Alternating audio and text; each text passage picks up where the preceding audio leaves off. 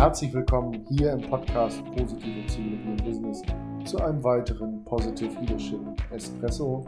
Und auch heute beschäftigen wir uns nochmal wieder mit einer ja, sogenannten Flop 20, wie ich sie liebevoll nenne. Also möglichen ja, kritischen Blicken auf positive Führung, Bedenken oder Stolpersteinen bei der Umsetzung.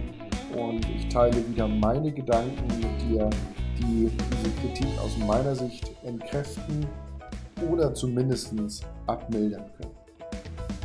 Gegenargument Nummer drei, erhöht das nicht den Erfolgsdruck? Also viele Führungskräfte sagen dann, naja, wenn ich jetzt ständig lobe, dann haben die Mitarbeiter das Gefühl, sie müssten jetzt ständig gute Ergebnisse produzieren. Ähm, da, meine erste Frage, was wäre daran so schlimm, ähm, wenn das passiert? Äh, meine zweite Frage ist, ähm, was ist das, was wäre eben ähm, die Alternative? Die Alternative wäre möglicherweise nicht zu loben oder sogar zu bestrafen.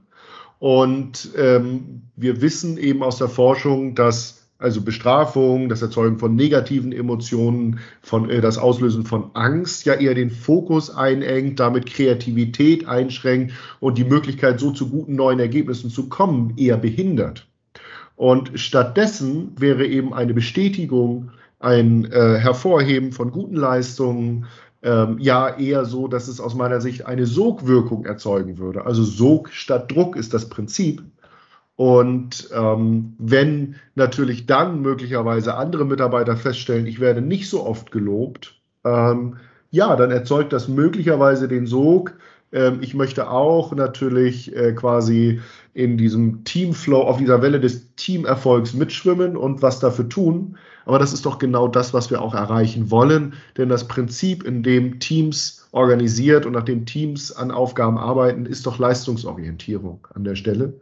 Und ähm, ich bin ja der, ähm, der Meinung, das äh, beobachte ich jedenfalls in meiner ähm, Beratungspraxis immer wieder, dass Führungskräfte viel zu viel Zeit damit verbringen müssen, äh, wenn eben irgendwo Leistungen nicht den Ansprüchen genügen, wenn wir das kritisieren müssen. Das ist anstrengend, das kostet Energie etc. Und positive Führung setzt hier eigentlich nochmal das Ausrufezeichen dafür, eben den Fokus und die Zeit dafür zu verwenden, eben auch ähm, ja, gute Leistungen zu fördern, Zufriedenheit zu fördern, damit Erfolg auch zu ermöglichen. Und das könnte im besten Fall ja zu noch mehr Zufriedenheit führen. Und damit sind wir am Ende einer weiteren Positive Leadership Espresso Folge angelangt. Jetzt ist erstmal Zeit für einen richtigen Kaffee.